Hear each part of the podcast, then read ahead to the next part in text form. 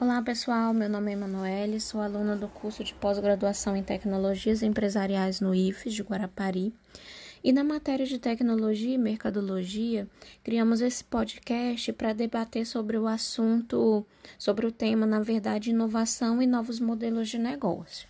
Sobre este tema, vamos falar sobre a empresa Natura, que é a empresa no qual eu presto serviço, sou líder de negócios e sou consultora também. É, a Natura é uma empresa brasileira do ramo de cosméticos, perfumarias, cuidados para o corpo, óleos, enfim.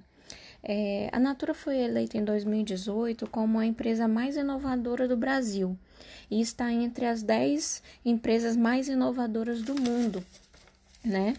É, tendo em vista que ela conta com laboratórios de pesquisa, onde produtos demoram até cinco anos para ser lançado, o processo de pesquisa, e altos é, investimentos nessa área. Além de, de se diferenciar das demais empresas na qualidade dos seus processos, né? Pois desde a extração da matéria-prima até a, a, a entrega do, do produto ao cliente, a Natura vem se destacando é, na colheita da matéria-prima, é, impactando minimamente o ecossistema, né? Além, além de tudo, está fomentando a economia local onde é, se encontra essas extrações de, de matéria-prima.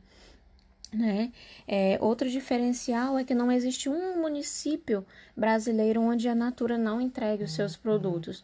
Ou seja, em todo, em todo município da, em todo município do Brasil, a, a Natura tem consultoras e essas e essa logística ela é eficiente ao ponto de chegar em todos os municípios, às vezes em locais onde os próprios correios não entregam né?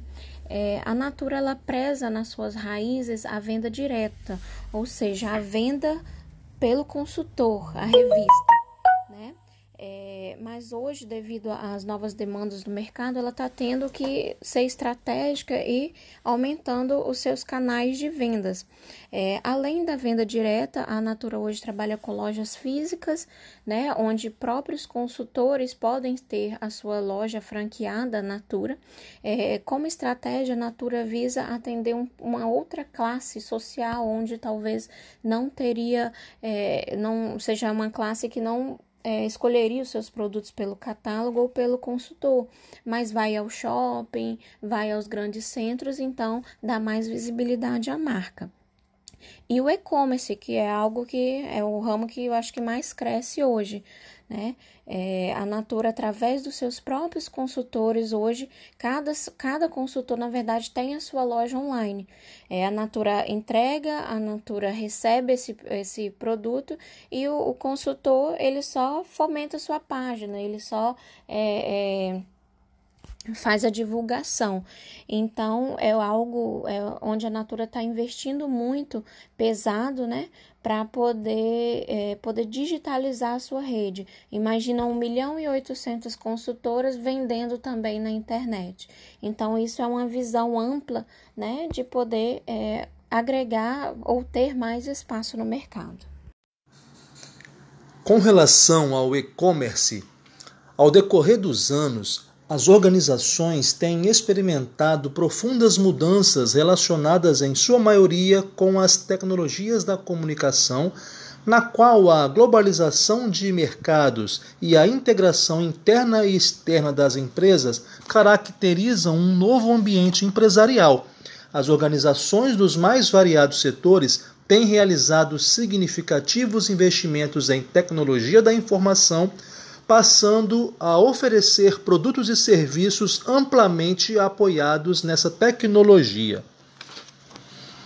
Manter-se atento aos desafios do e-commerce é fundamental para qualquer empresa que queira aproveitar essa oportunidade sem correr riscos. Destaco agora os três principais desafios do e-commerce para os próximos anos. Primeiro, elevar a segurança de dados. Segundo o estudo International Business Report da Grant Thornton, em 2016, os ataques no ambiente virtual ocasionaram prejuízo global de 280 bilhões de dólares. Fraude em cartão de crédito ou débito, realizar uma compra virtual que, na verdade, torna a pessoa vítima de uma fraude, ter a senha de acesso a uma conta comprometida, por conta do risco e do grande prejuízo causado tanto à empresa quanto ao consumidor, investir em segurança de dados tem se tornado prioridade para o comércio eletrônico. Segundo, melhorar o processo de logística. A logística tem sido o gargalo de muito e-commerce nos últimos anos. Relatos como o atraso na entrega de um produto, mercadoria que não chegou ou recebimento de um item avariado costumam figurar entre as principais reclamações do consumidor. Terceiro, aumentar a taxa de conversão. Elevar a taxa de conversão é um desafio à medida que a concorrência cresce no meio digital e o consumidor se adapta a ele, ficando mais exigente. Para solucionar todos os desafios do e-commerce apontados, é importante investir em tecnologia e no aprimoramento de cada processo organizacional. Nesse caso, o ideal é montar um bom planejamento estratégico. Outro desafio é conciliar a venda direta com o e-commerce. Como a Natura concilia a venda do consultor, lojas físicas e o e-commerce, sem esquecer do consultor e não deixando-o ameaçado.